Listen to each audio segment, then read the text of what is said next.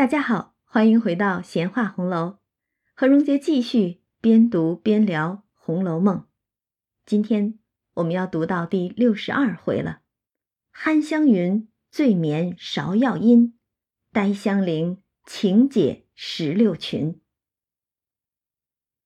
那其实我们将要读到的这一回，第六十二回，憨香云醉眠芍药阴，以及。在后面的一回，第六十三回，寿怡红群芳开夜宴，将是这本《红楼梦》当中大观园众儿女最后的欢乐盛宴了。在这两回之后，故事的情节就会是更多急转直下的悲哀情节了。那种哀多乐少的悲凉之物会越来越厚重了。而衰落悲伤的车轮也会越转越快起来了，所以让我们好好的来欣赏大观园最后的欢宴吧。那上一回我们读到了刘五儿和他的娘，那个负责大观园小厨房的媳妇柳氏，娘两个被当做家贼给抓起来了。王夫人上房丢了东西吗？林之孝家的作为管家，被力逼着赶紧去捉贼呀，正好从厨房里边起出了玫瑰露，就被当成贼赃。刘五和他的妈妈柳氏也就自然而然的成了家贼了。但是平儿却心知肚明，贼是哪一个，只是平儿投鼠忌器，不想为了抓贼。牵扯出赵姨娘、贾环母子两个，进而伤了探春的面子。到底探春现在还管家呢？在她管家的时候，家里出了贼，窝主还是她的生身母亲和同胞兄弟，那探春面子实在不好看。平儿心疼探春，所以投鼠忌器。宝玉当然也明白平儿的顾虑。所以挺身而出，把这事儿全都自己认下了，既救了刘五和他的娘，又保全了探春的颜面。可偏就有那个等不及的人，还不等这边发落清楚，就走门路要接掌小厨房的肥缺。平儿当然是回明了凤姐儿，自有她的一番处置。话说平儿从凤姐儿那屋出来。就吩咐林之孝家的说：“大事化为小事，小事化为没事，方是兴旺之家。若得了一点子小事儿，便扬铃打鼓，乱折腾起来，不成道理。”平儿这话也真是绵里藏针了，意思就是说，家和万事兴。可是家宅人口多了，难免就拉帮结派。为了利益分配的缘故，自然就会有各种的冲突，多的是像这样一点点的小事儿就借题发挥，安插自己的亲信，排除异己的这种事儿，也不独贾府一家是这样的了。但是平儿就说这样做不成道理，所以就吩咐林之孝家的，如今你将他母女带回去，就是柳氏和他的女儿刘五儿。照旧去当差，将秦显家的那个心急火燎想要抢班夺权的人，秦显家的仍旧退回，再不必提起，只是每日小心巡查要紧。那个秦显家的原本只是一个上夜的婆子而已嘛，所以平儿的意思就是，你们别再惹事儿了，做好你们自己的本分就好了。那他这儿吩咐完了，起身走了。柳家的母女忙向上磕头，这是救了他们娘儿俩了。林之孝家的也无法，只好将柳家的他们娘儿俩带回园中。书中也很有意思，并没有写林之孝家的到底有什么反应。想也知道，他肯定是觉得很丢脸、很窝火的了。但是又能有什么办法呢？凤姐儿没出面，是平儿出来说的这番话。但是平儿那可是凤姐儿的代言人，左膀右臂啊，所以平儿说了什么，也就差不多是凤姐儿的意思了。那林之孝家的也不敢驳回，所以就把这柳家的带回园中，又回明了李纨和探春。那他两个人皆说知道了，宁可无事，很好。这两人的意思都和平儿是一般的想法了，大家别惹事儿，就很好了。那再说这边，思琪等一干人空兴头了一阵。为什么要提思琪呀？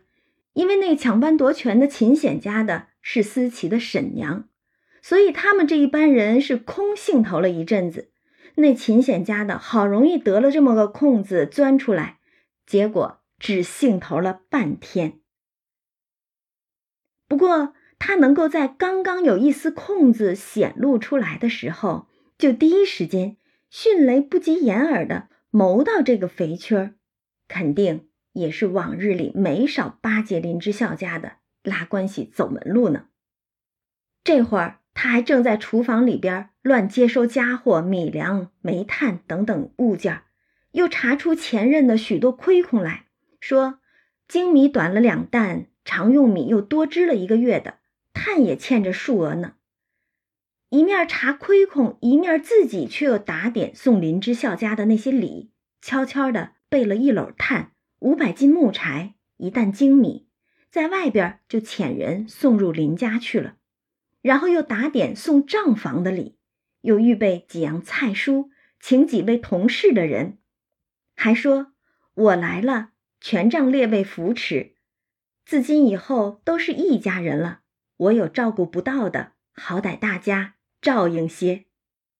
听听这亲热劲儿的哈，这和今天新官上任的就职演说。”也没什么区别了，一上任就和下属拉好关系，一个好汉三个帮嘛，以后大家有钱一起赚。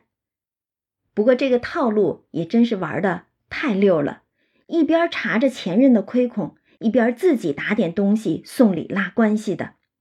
小小一个大观园中的小厨房，就这么多的猫腻儿，更何况府里的那些管家管账的人呢？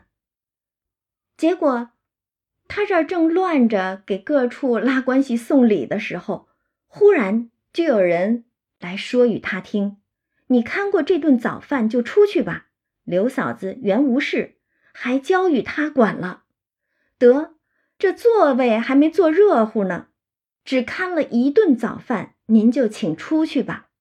人家前任回来了。”那秦显家的一听，就如轰去魂魄。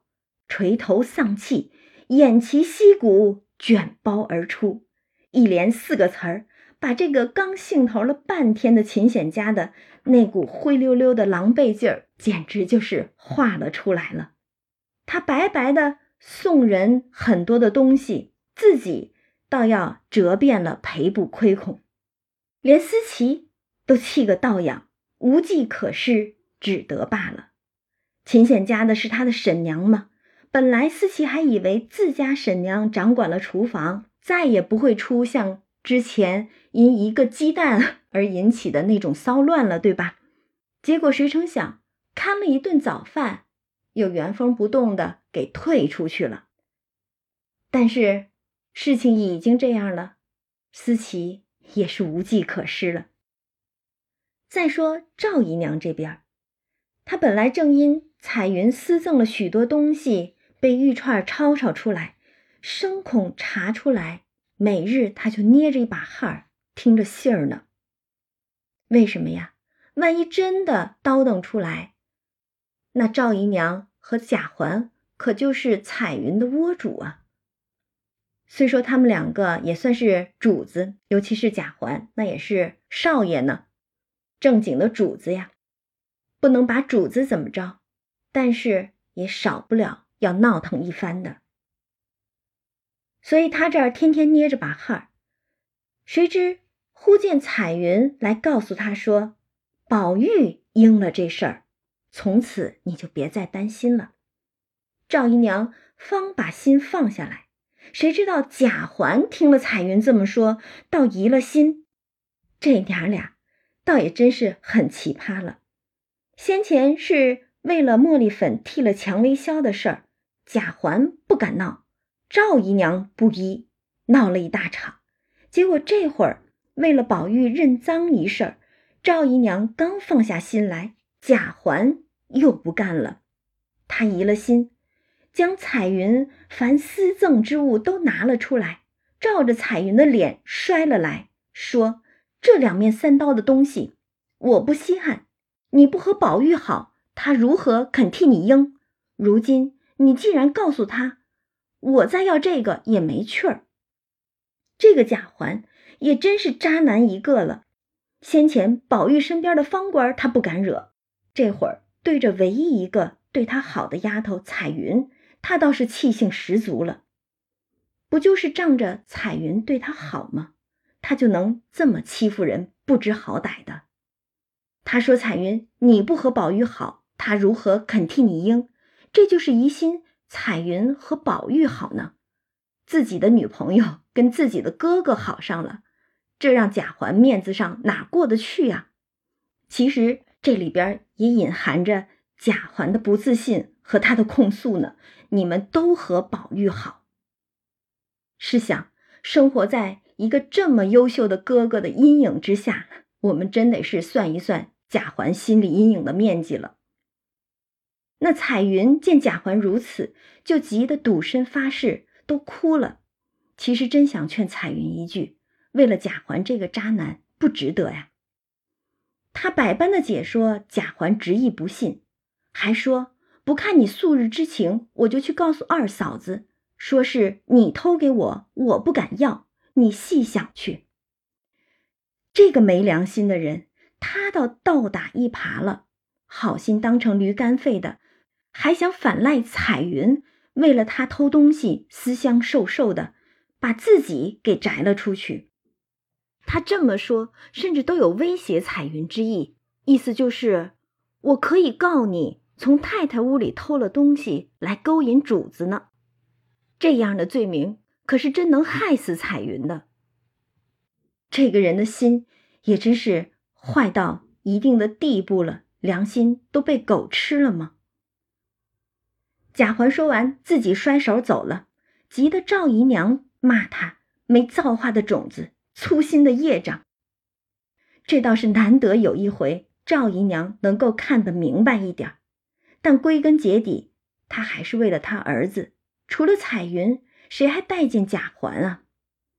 彩云那边气得哭的是泪干肠断。赵姨娘百般的安慰她，说：“好孩子，他辜负了你的心，我看得真。等我收起来，过两日他自然回转过来。”说着便要收东西，彩云就赌气一顿包了起来，趁人不在。到了园中，都撇在河里，顺水沉的沉，飘的飘了，自己气得在暗地里哭。这也是另外一种落花流水，春去也了。可怜彩云痴心错付，怎么就看上了这么一个不靠谱的渣男呢？只能偷偷的哭啊。这总算是把之前的一桩冤案都解个清楚。当下又值宝玉生日已到，原来宝琴也是这日的生日，两个人是一天的生日。但是因为王夫人不在家嘛，家中的主子都还没回来呢，所以这个生日也就不能像往年那样热热闹闹的全家子一起过了，也就没有什么外边的人来送礼，只有张道士，还记得他吧？那个清虚观的张老道送了四样礼，换了记名符，然后还有几处僧尼送了贡尖儿，并寿星、纸马、梳头等的，还有家中常走的男女仙儿来上寿。那王子腾那边，他舅舅仍是送了一套衣服、一双鞋袜、一百寿桃、一百束上用的银丝挂面。薛姨妈那儿简易等，其余家里的人。尤氏是送了一双鞋袜，凤姐儿送了一个工制的四面合合的荷包，里面装了一个金寿星，一件波斯国的玩器。然后又有各姐妹随意之礼，有送扇子的，送字画的，送诗的，聊以应景罢了。等到生日这一天，宝玉一早起来，梳洗已毕，先到了前厅院中。那早有他的小厮在那里设下了祭天地的香烛，于是宝玉先烧了香，这是先祭了天地。然后又到了宁府中宗祠祖先堂两处行礼，这是要拜祖宗了。拜好祖宗。出来到月台上摇拜过贾母、贾政、王夫人等，然后就到了尤氏的上房行过礼，坐了一会儿，才回到荣府。然后就去走亲戚了，到了薛姨妈那里，又碰到了薛科，让了一回，然后才回到家中，进了园子，晴雯、麝月两个人就跟着。又让小丫头加了簪子，从李纨起，一一挨着，所有年纪比她长的人的房中都去行过礼。那小丫头夹着簪子啊，就是为了跪着行礼用的嘛。再然后就出了二门，到李、赵、张、王四个奶妈家让了一回，方进来。到底是奶过她的奶娘。那也是长辈嘛，所以自己过生日也要去奶妈家里边让一让的。等到再回来的时候，虽然众人也要给他行礼，但是宝玉都不曾受，因为王夫人曾经说过，不让年轻人受礼，恐怕折了福寿，所以大家也就不来磕头了。刚歇了一会儿，贾环、贾兰。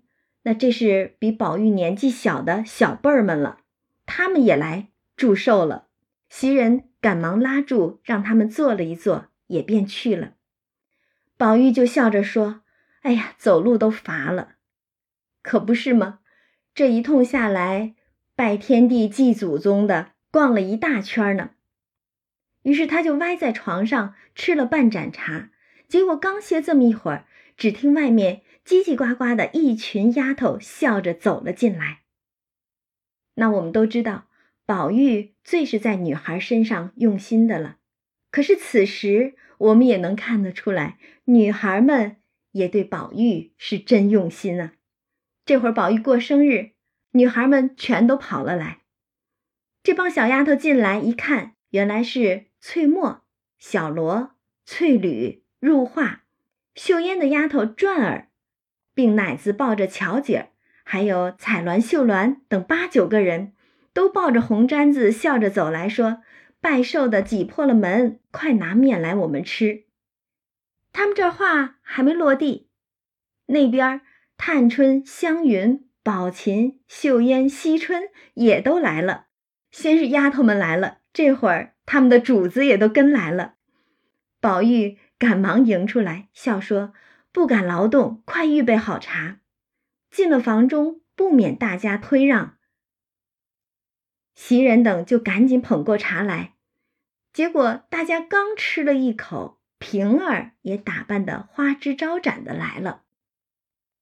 这话说的就有意思。平儿为什么要这样打扮的花枝招展呢？这是有缘故的，但是现在先不说。那宝玉一看平儿来了，赶忙就迎出来，笑说：“我方才到凤姐姐门上回了进去，不能见，我又打发人进去让姐姐的。”平儿就笑说：“我正打发你姐姐梳头呢，不得出来回你。后来听见又让我，我哪里当得起，所以特赶来磕头。”宝玉笑道：“我也当不起。”袭人早在外间安了座儿。平儿这边就扶了下去，给宝玉行礼嘛。那宝玉赶忙是作揖不迭的还礼，平儿就又跪了下去，宝玉赶忙也跪了下去还跪。这两个人啊，礼数倒真是周到。你扶下来我作揖，你跪下去我也还跪。袭人赶紧把平儿搀了起来，平儿起来又下了一扶，宝玉赶忙又作了一个揖。袭人这边就笑推宝玉说：“你再作揖。”宝玉就纳闷儿，已经行过礼，又作什么揖？袭人就笑说：“这是他来给你拜寿，今儿也是他的生日，你也该给他拜寿。原来平儿也是这一天的生日，难怪她打扮的花枝招展的。”那宝玉一听，喜得赶忙作揖说：“原来今儿也是姐姐的方诞。”平儿那边赶紧又还福不迭，两个人真是行礼你来我去的，这一天都行不完了。湘云那边看得高兴，一把就把宝琴和秀烟给拉了过来，说：“你们四个人对着拜寿，拜一天才是。”那宝琴刚才说了是和宝玉一天的生日的，可是这会儿湘云却把秀烟也拉了进来，探春就忙问。原来秀烟妹妹也是今儿，我怎么就忘了？赶紧就命丫头快去告诉二奶奶，赶着补一份礼来，和秦姑娘的一样，送到二姑娘屋里去。这可真是无巧不成书了，竟然四个人同一天的生日。那秀烟一看湘云直口说了出来，少不得也要到各房去让一让。那以秀烟的性格来说，一则，她家境贫寒；二则，她在贾府本就是客居，他肯定是不想张扬着过生日的。但既然湘云心直口快的嚷嚷出来，当然也要到各处去行礼让一让了。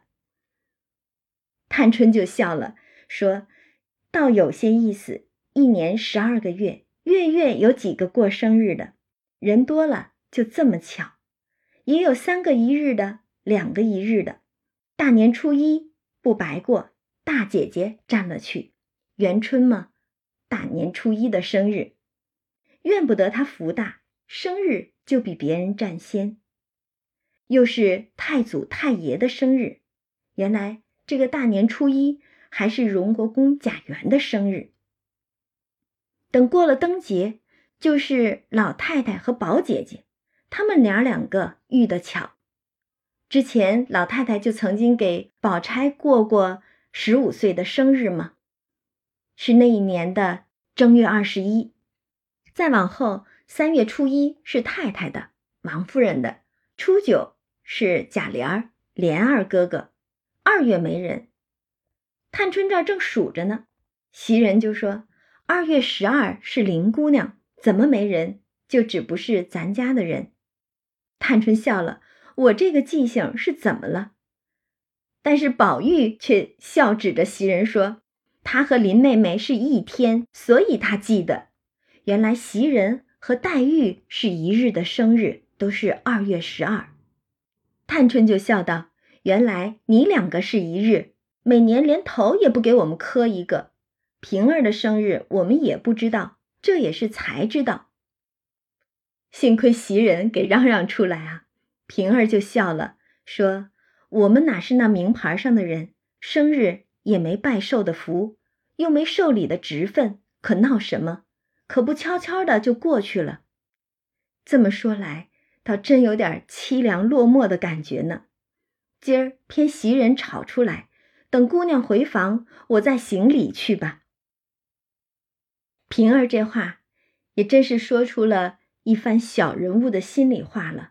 我们不是什么要紧的人物，没福气，没职分，哪过什么生日呢？又有谁能记得我们的生日呢？但是咱们说了，这一回还有下一回，可是大观园中最后的盛宴了，所以作者特意的安排，偏偏这一次要给平儿这样的小人物也过一个生日，而且这一次。是四个人一起热热闹闹的过生日，这个生日过得自然而然，却又打破了固有的界限。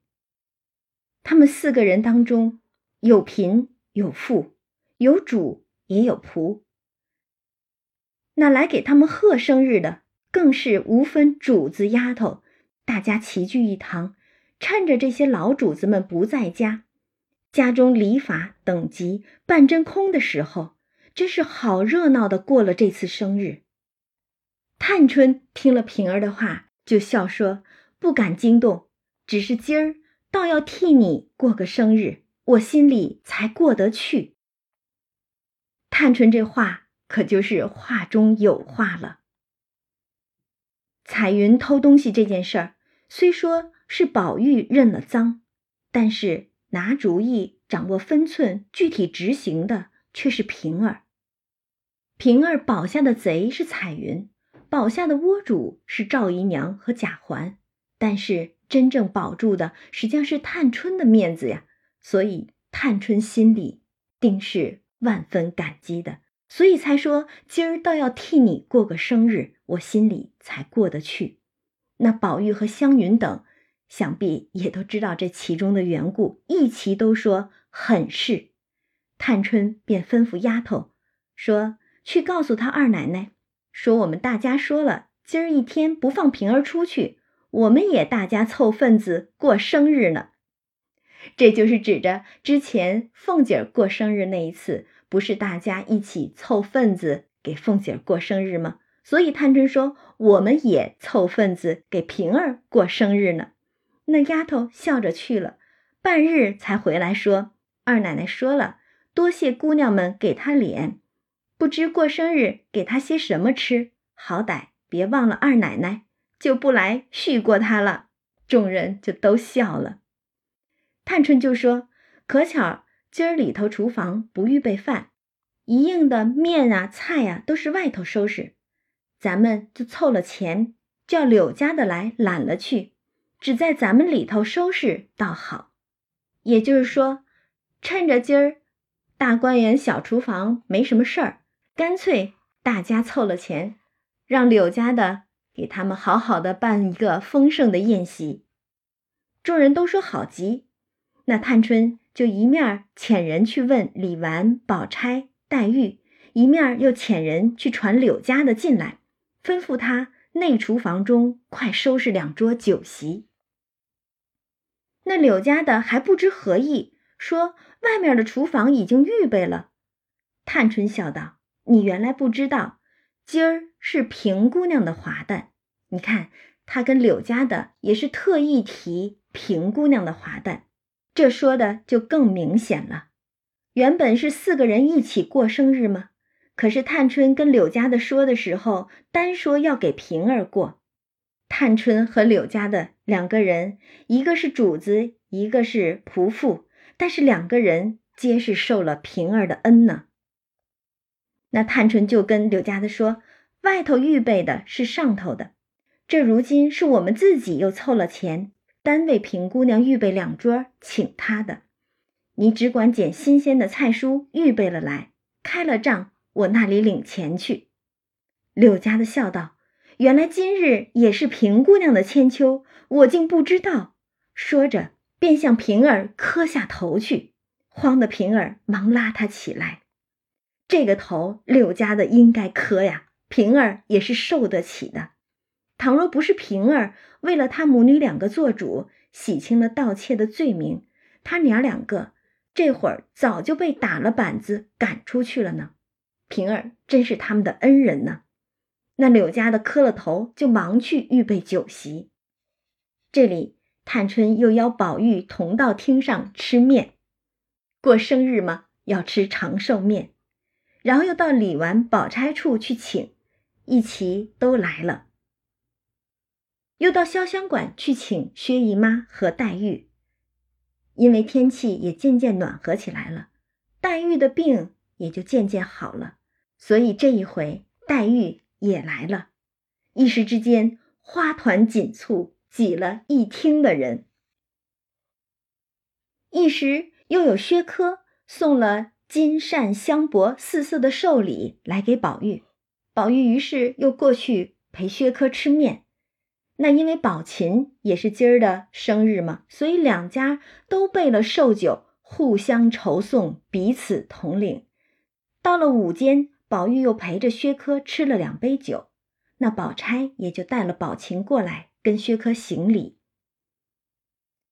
等到吃完酒，宝钗就嘱咐薛科说：“家里的酒也不用送过那边去了，这虚套尽可收了，你只请伙计们吃吧。”我们和宝兄弟进去，还要招待人呢，也不能陪你了。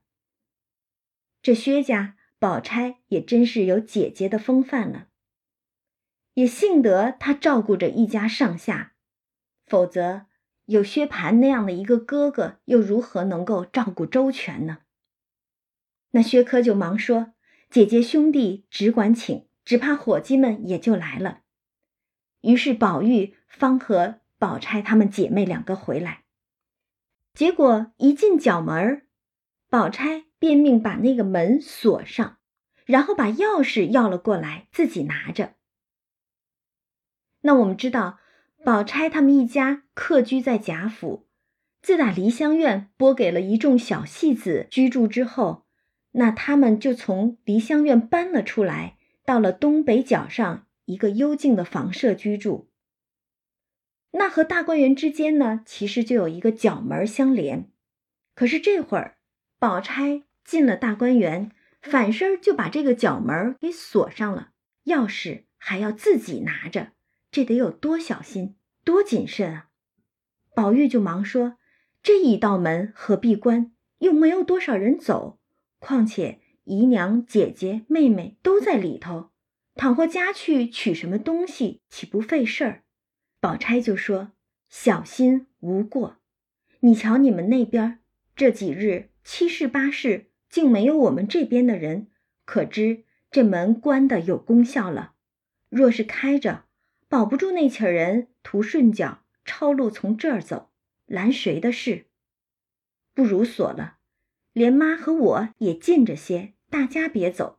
纵有了事儿，就赖不着这边的人了。宝钗这话说的实在。倘或这个角门开着，如果有人从这儿抄近路，你拦谁呢？这园中牵三挂四的，谁不认识谁？拦了或者是不拦，又都是人情的麻烦。干脆锁了，连薛姨妈和宝钗自己都约束着自己。这么一来，反倒相安无事了。宝玉听了宝钗这话，就笑了，因为宝钗提到说：“你瞧你们那边这几日七事儿八事儿的吗？”宝玉就说：“原来姐姐也知道我们那边近日丢了东西。”宝玉肯定还天真的以为自己认下了这个贼赃，这事儿就天衣无缝、无人知晓了呢。结果宝钗却笑说：“你只知道玫瑰露和茯苓霜两件，乃因人而及物。若非因人，你连这两件还不知道呢。你听听。”宝钗知道的可忒清楚了，连玫瑰露、茯苓霜都明明白白的说了出来。可是宝钗还接着说：“你不知道，还有几件比这两件大的呢。若以后叨等不出来，是大家的造化；若叨等出来，不知里头连累多少人呢。你也是不管事儿的，我才告诉你。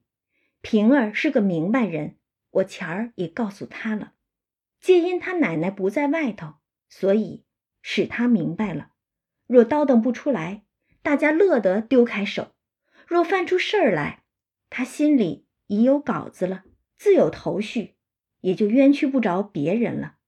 你只听我说，以后留神小心就是了。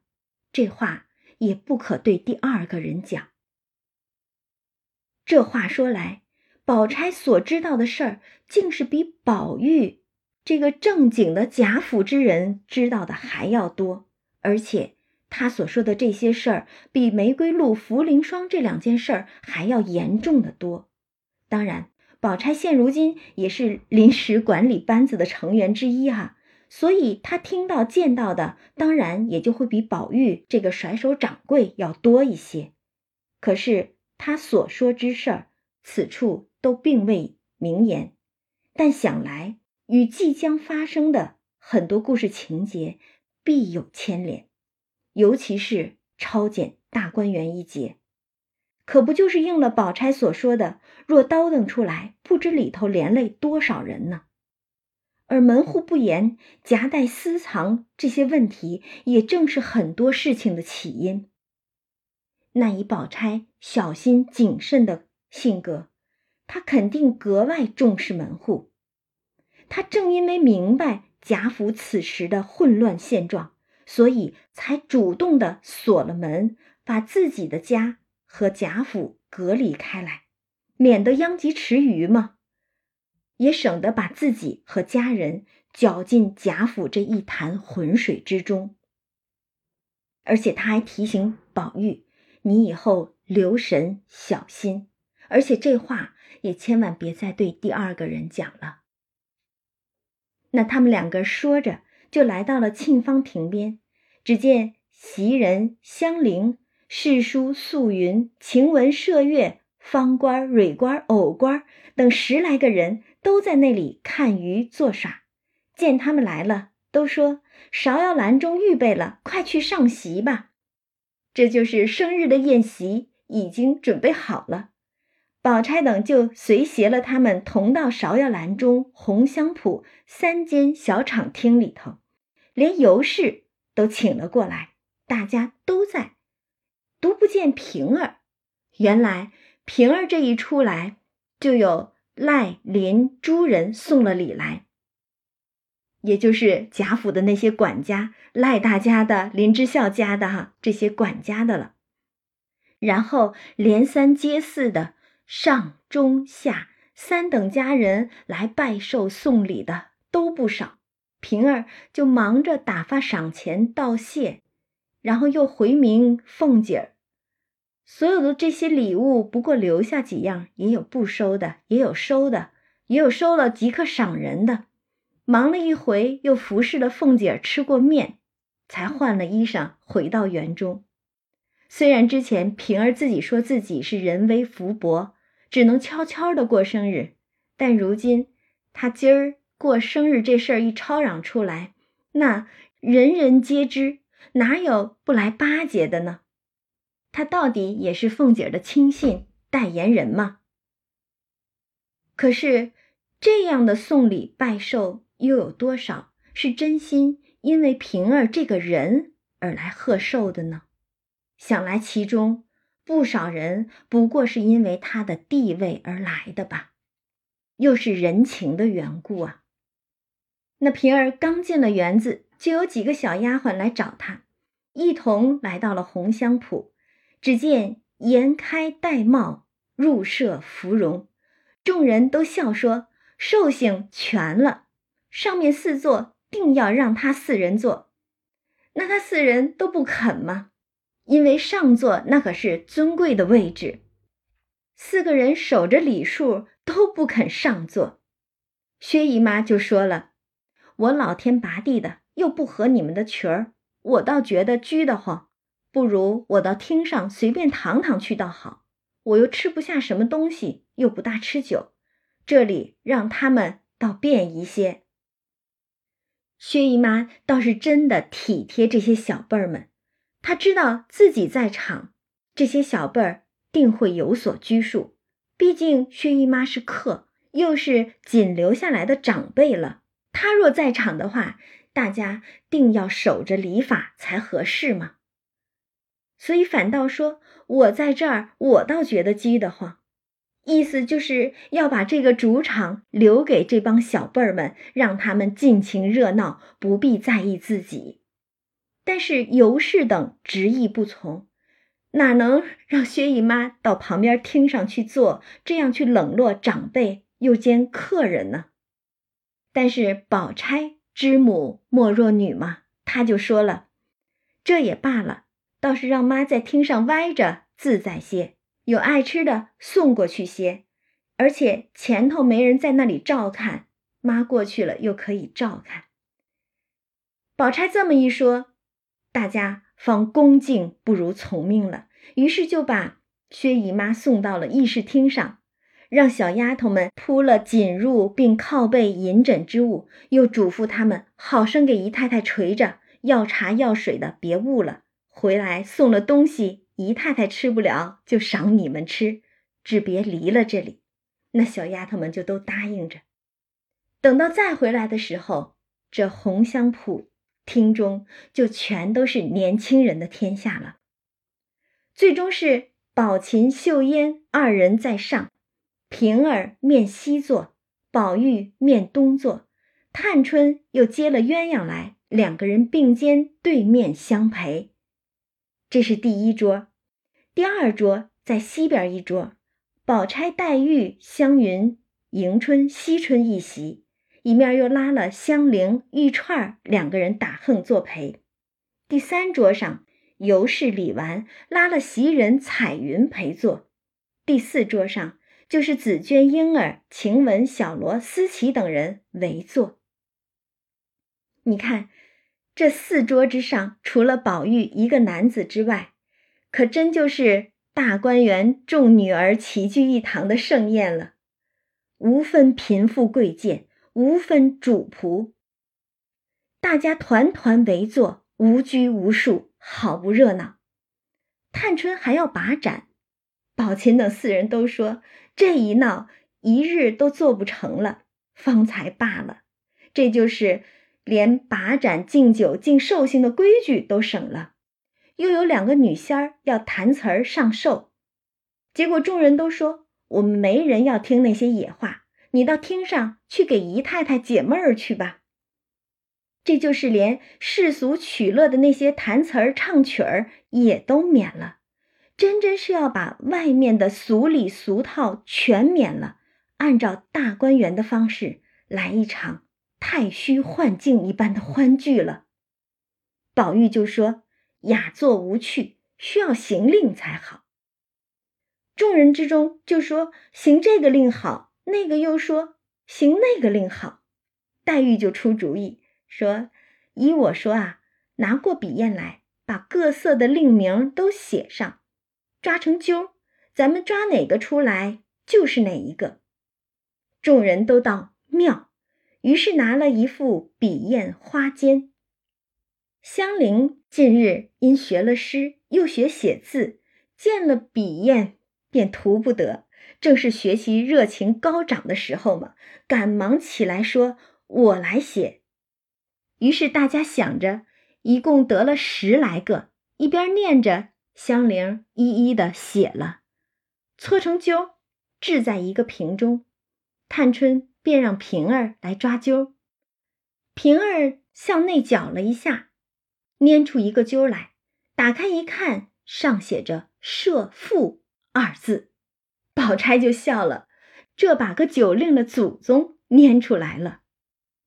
设父从古有的，如今失了传，这是后人转的，比一切的令都难。这里头倒有一半是不会的，不如毁了。另拈一个雅俗共赏的，宝钗为什么这么说呢？原来这个设父啊，要是追溯历史的话，可以追溯到汉朝时期了，所以就说他是个令祖宗嘛。而且这个玩法其实也是很复杂、很沉闷，可以说怎么个意思呢？一般的谜语都是一个人出谜，一个人猜谜底就好了。但是这个设父却是出谜的人，把这个谜底用隐语藏起来说出来，而那个猜谜的也要用隐语。也就是说，你不但要猜着这个谜底，还要给这个谜底再编个谜面儿说出来。如果两个人说的谜底是一样的，就说明你猜中了。这种玩法也太文了。纯粹就是比看谁读的书多，那一众小丫头们肯定是不行的。所以宝钗就说：“这里边一半不会玩，不如来一个雅俗共赏的。”但是探春就笑说：“既拈了出来，如何又毁掉？如今再拈一个，若是雅俗共赏的，就叫他们行那个令，咱们，也就是这些读过书的公子小姐们。”咱们来行这个令，说着就又叫袭人拈了一个出来，却是母战，这个简单是划拳嘛。湘云就笑说：“这个简单爽利，合了我的脾气。我不行这个射父，没得垂头丧气闷人，我只划拳去了。”结果他这话一说出来，探春就说了：“唯有他乱令，宝姐姐快罚他一盅。”宝钗不容分说，就灌了湘云一盅酒。湘云这还没开始行令呢，就被罚了一杯酒，难怪他要醉卧芍药阴了。那探春就开始分派，从宝琴开始掷骰子，对了点的两个人设负，宝琴一掷是个三点，后面的人都不对，直到香菱方又掷出一个三点来，宝琴就笑说。咱们只好室内生春，若是说到外头，可太没头绪了。意思就是，咱们猜谜的这个范围就在这屋里。如果是范围太宽泛了，那真不知该怎么猜了。大家都说自然如此，三次不中者，也就是三次猜不中的，就要罚一杯酒。于是宝琴赋，香菱设。也就是宝琴先出谜，让香菱来猜。宝琴就想了一想，说了一个“老”字。香菱原本就不会行这个令，一时就想不到，满室满席都不见有个能和“老”字相连的成语。湘云那边起先他是抱怨这个设赋的令沉闷的，结果这会儿。他听着了宝琴的谜，也就跟着香菱一块儿到处乱看。忽然见门斗上贴着“红香圃”三个字，他就知道宝琴赋的是“无不如老圃”的“圃”字了。老圃意思就是一个老园丁。这句话是出自《论语》，有个人来请教孔子。想学习园丁之意，孔子就说：“吾不如老圃。”意思是我不如那些老园丁。湘云是猜着了，但是香菱那边可猜不着。众人就又击鼓在催他，湘云就悄悄地拉香菱，教他说“药”字，因为这个“药”字和“谱”字也可以组成一个药谱。这么一个词儿，结果他这边刚悄悄的出老千作弊，交给香菱说这个“要”字儿，黛玉偏听见了，说：“快罚他！”又在那里私相传递呢。结果闹得众人都知道了，只得罚了湘云一杯。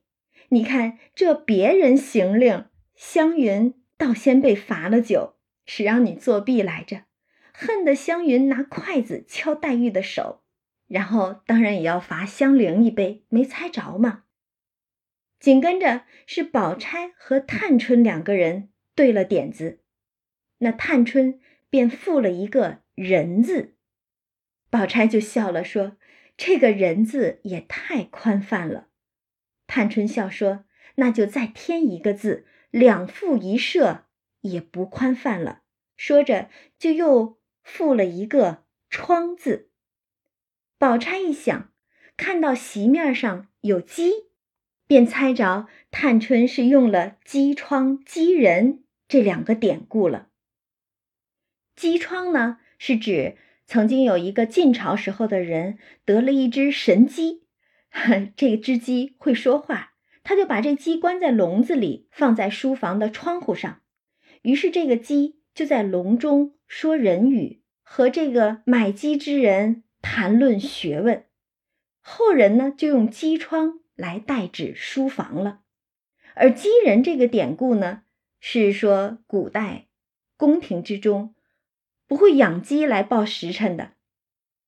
那怎么报时呢？会专门有掌管时间的卫士，他们会扎着红的头巾，仿佛是那个红色的鸡冠一样。到了清晨的时候，由这些卫士。来报时，那这些卫士就被称作鸡人。宝钗既猜着了，于是便设了一个时字。这个时字呢，是土字旁一个时间的时，意思就是在墙上挖洞做出来的那种鸡窝。那这也是有典故的，是出自《诗经》里边的一句话：“鸡栖于石。”是说黄昏的时候，这些鸡都会回到鸡窝里边休息了。那探春听宝钗说了这个“十”字儿，就知道宝钗是射着了，用的是“鸡栖于石”的点。两人一笑，各饮了一口门杯。那宝钗和探春两个人都是书读万卷的女秀才了，他们两个安安静静的，颇为典雅的一复一射，就猜完了这个谜语。但是说实话，如果是读书不多的人，或者是像我们现代的人，对这些古籍并不了解的话，根本就是听着一头雾水，不知道他两位在说什么呢。还能说完了之后相对一笑，这也太高深、太沉闷了。你想那样的场景啊？探春说“人”，再说一个字“窗”，然后宝钗说“石”。然后两个人就相对一笑，各饮一口门杯，那得是多诡异、多沉闷的场景啊！我们根本不知道他们在说什么。估计像我们这样觉得沉闷的人，一定不在少数。湘云早就等不得行令了，那边早和宝玉三啊五的乱叫着划起拳来，尤氏和鸳鸯也隔着席七呀八的 乱叫着划拳。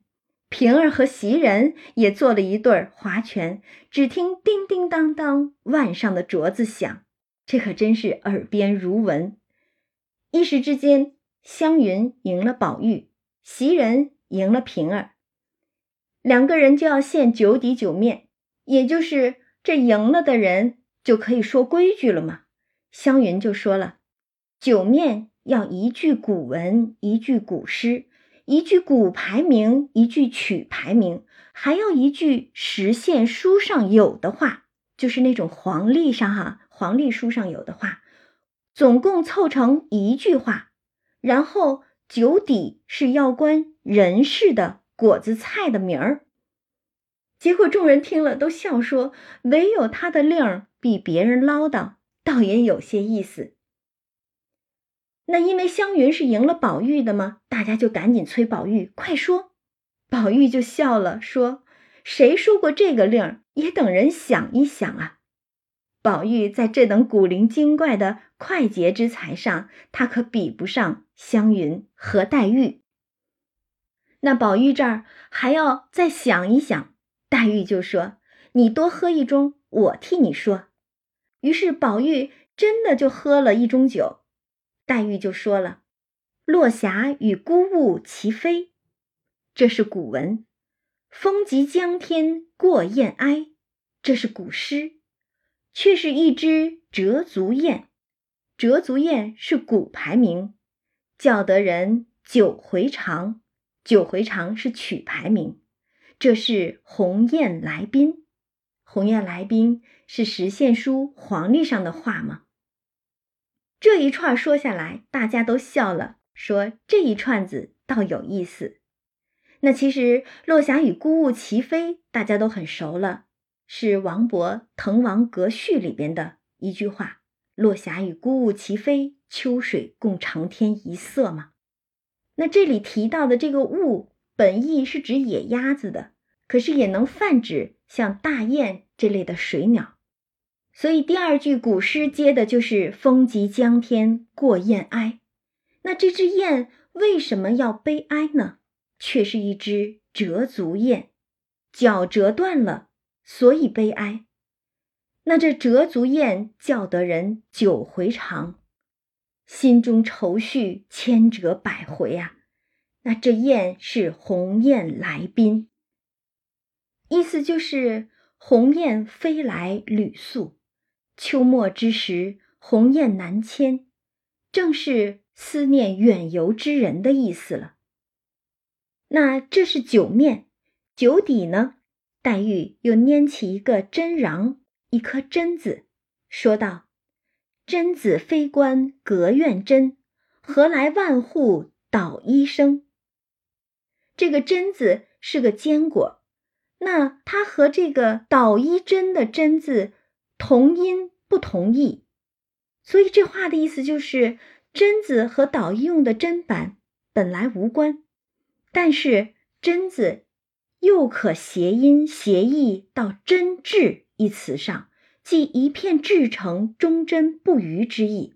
所以两件事儿，这个真字是他们席上的一个小菜儿，它虽与捣衣针没有任何关系，但是为何一提起这个真字，就能够想起万户捣衣之声呢？万户捣衣声实际上是取自李白的《子夜吴歌》一诗：“长安一片月，万户捣衣声。”古人常用捣衣声来描写对远游之人的思念，正合了刚才的酒面那只鸿雁来宾的折足雁。那黛玉这儿说完，鸳鸯袭人输了划拳的这两位也都说了。不再赘述，于是席上又是一阵的轮流喧哗。划拳上，湘云和宝琴对了手，而射覆是李纨和秀烟对了点子。李纨便附了一个“瓢”字，而秀烟设了一个“绿”字，二人会意，各饮了一口。这我们听起来又仿佛是打哑谜一般了。但是琢磨一下，也能琢磨出一个大概的意思。两个人猜的这个谜底是一个“尊”字，酒樽、酒杯的那个“尊”字。为什么呢？瓢指的是葫芦，古人常把葫芦一切两半，用来做酒杯，所以有一个“瓢尊”之词，意思就是用葫芦做的酒杯。而绿字指的是新酒，尚未过滤过渣子的新酒，会漂浮着一些酒渣。那这样的新酒被称为绿酒，自然也就会有绿樽一个词，对应的也是酒杯的意思了。那他两个人在这斯斯文文的设赋，湘云那边划拳却输了。当然也要请酒面酒底了。他输了吗？那就得让人家赢了的人说规矩。和他划拳的是宝琴，宝琴就笑道：“请君入瓮。”这意思就是照你刚才说的那一套，你也说上来一套吧。这可是以其人之道还治其人之身了。大家都笑说这个点用得当。于是湘云便说酒面。奔腾而澎湃，这是古文，出自欧阳修的《秋声赋》；江间波浪兼天涌，这是古诗，出自杜甫的《秋兴》。需要铁索揽孤舟，这是古排名；既遇着一江风，一江风是曲牌名；不宜出行，这是实献书黄历上的话了。他这一串说出来，众人都笑了，说道：“好个邹断了肠子的，怪到他出这个令，故意的惹人笑。虽然惹人笑，但这一串下来，也确实能凑成一句话了。意思就是，大江之上波浪涌起，奔腾澎湃的，这个时候就得用铁索把这个孤舟锁住才可以。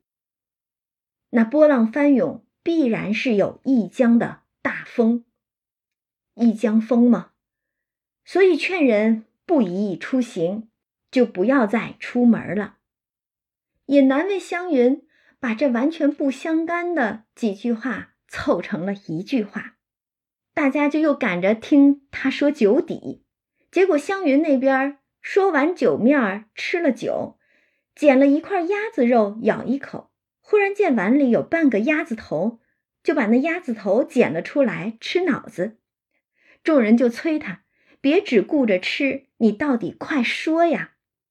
湘云就拿那个筷子举着这鸭子头，说道：“这丫头不是那丫头，头上哪讨桂花油？”湘云这是拿鸭子头在调侃那一众小丫头们呢。众人一听，越发的笑了起来。结果引得晴雯、小罗、莺儿一干人都走过来说：“云姑娘就会开心，拿我们取笑，快罚一杯才罢。怎见得我们就该擦桂花油的？倒是每个人给一瓶子桂花油擦擦。”这湘云说出了酒面酒底，还要被罚一杯酒，谁让他去调侃这些丫头们呢？黛玉听了就笑说：“他倒有心给你一瓶油，又怕挂误着打盗窃的官司。”这话说了，众人还不大理论，宝玉却明白，忙低了头。彩云听着了，他有心病吗？之前不就是为了……他偷了王夫人房中的玫瑰露，私赠给贾环，惹了这个盗窃的官司吗？那彩云听了，不觉就红了脸。宝钗就赶忙暗暗的瞅了黛玉一眼，黛玉就自悔失言，这可真是口无遮拦的失言了。他原本是要打趣宝玉的，就忘了这句话会让彩云不自在的。不过这事儿倒也有趣儿，黛玉可不是像宝钗一样是管家之人呐。但是这档子盗窃官司，连黛玉都知道了。真想问问大观园里头还有谁不知道的吗？好事不出门，坏事传千里。估计这事儿早就在园中传遍了，只不过大家都不说罢了。那黛玉口无遮拦的自悔不及，赶忙就一顿划拳，把这话头岔了开去。欲知后事如何，咱们下次接着聊。